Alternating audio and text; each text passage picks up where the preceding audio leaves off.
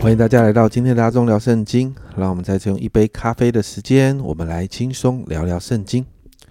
那今天呢，我们要来读诗篇的六十三到六十五篇。那诗篇六十三篇这一篇是大卫在旷野逃难的时候所写的诗篇。一到二节呢，就表达了诗人心中的渴望，就是他他的生命期待完全的被神来充满。那只有神能够满足他，神是他生命的中心。我们就看到诗人对神有一个好深好深的渴慕。接着三到八节，诗人就提到，只有神能够满足他。经文里面说，神的慈爱甚至比他的生命更好。而当诗人思想神的时候，经文这样说，他的心就好像饱足了骨髓肥油哦，极其的满足。那。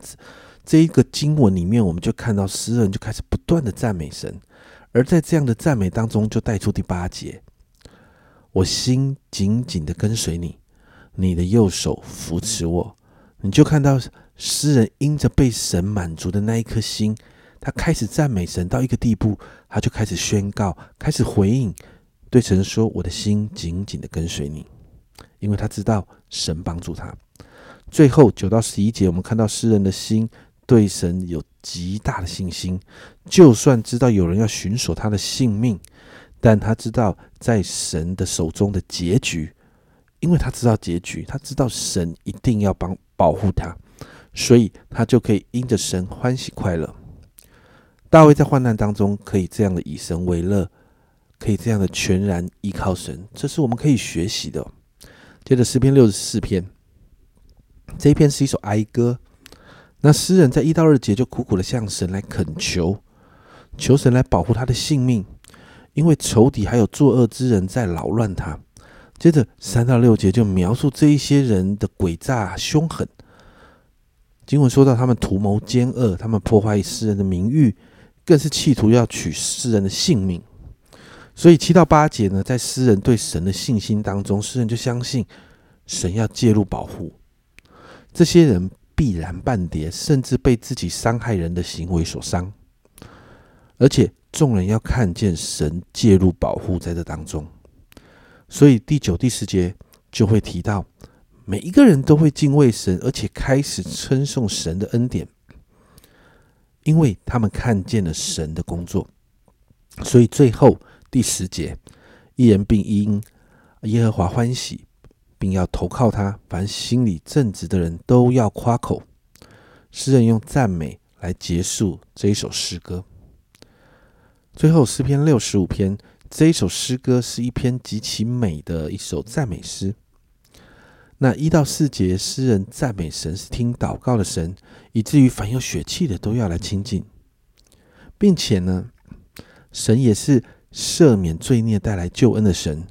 所以第四节这样说。你所拣选使他亲近你住在你院中的这人，便为有福。我们必以你的居所、你圣殿的美福知足了。诗人明说，亲近这位神的人就是有福的人。接着五到八节，诗人就用大自然呐、大自然的这些环境来赞美神的伟大。神是掌管天地的神，也是我们所能依靠的。最后九到十三节，我们就看到这样伟大的神，却愿意供应人的生活，使万民经历五谷丰收，没有缺乏。所以诗人在十一节这样说：“你以恩典为年岁的冠冕，你的路径都低下脂油。”这样的神配得所有人的赞美。这三篇诗篇放在一起看，其实很有趣。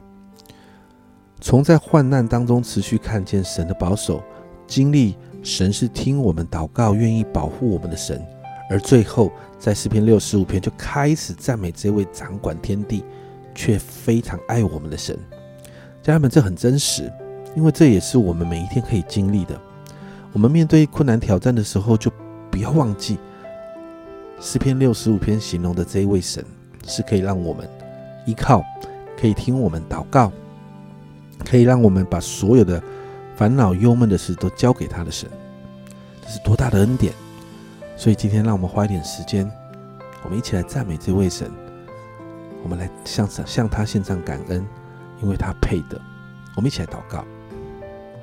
主啊，我们谢谢你，主啊，你总是爱我们，主啊，你总是主啊在我们的身边保护着我们，主啊，你总是看顾着我们，主啊，但是主啊，人这么的渺小，你是这么伟大的神，主啊，若不是因为你的爱，主我们怎能承接这些事？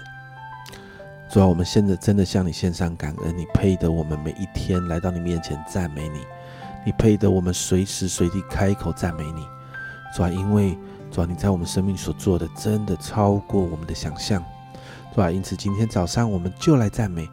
主啊，我们把所有的赞美、荣耀、颂赞单单的归给你，因为你配得。谢谢主，这样祷告奉耶稣基督的圣名求，阿门。家人们，我们的神真的很厉害，而这么厉害的神却超爱我们，以至于我们可以完全的相信他。这是阿忠聊圣经今天的分享，阿忠聊圣经，我们明天见。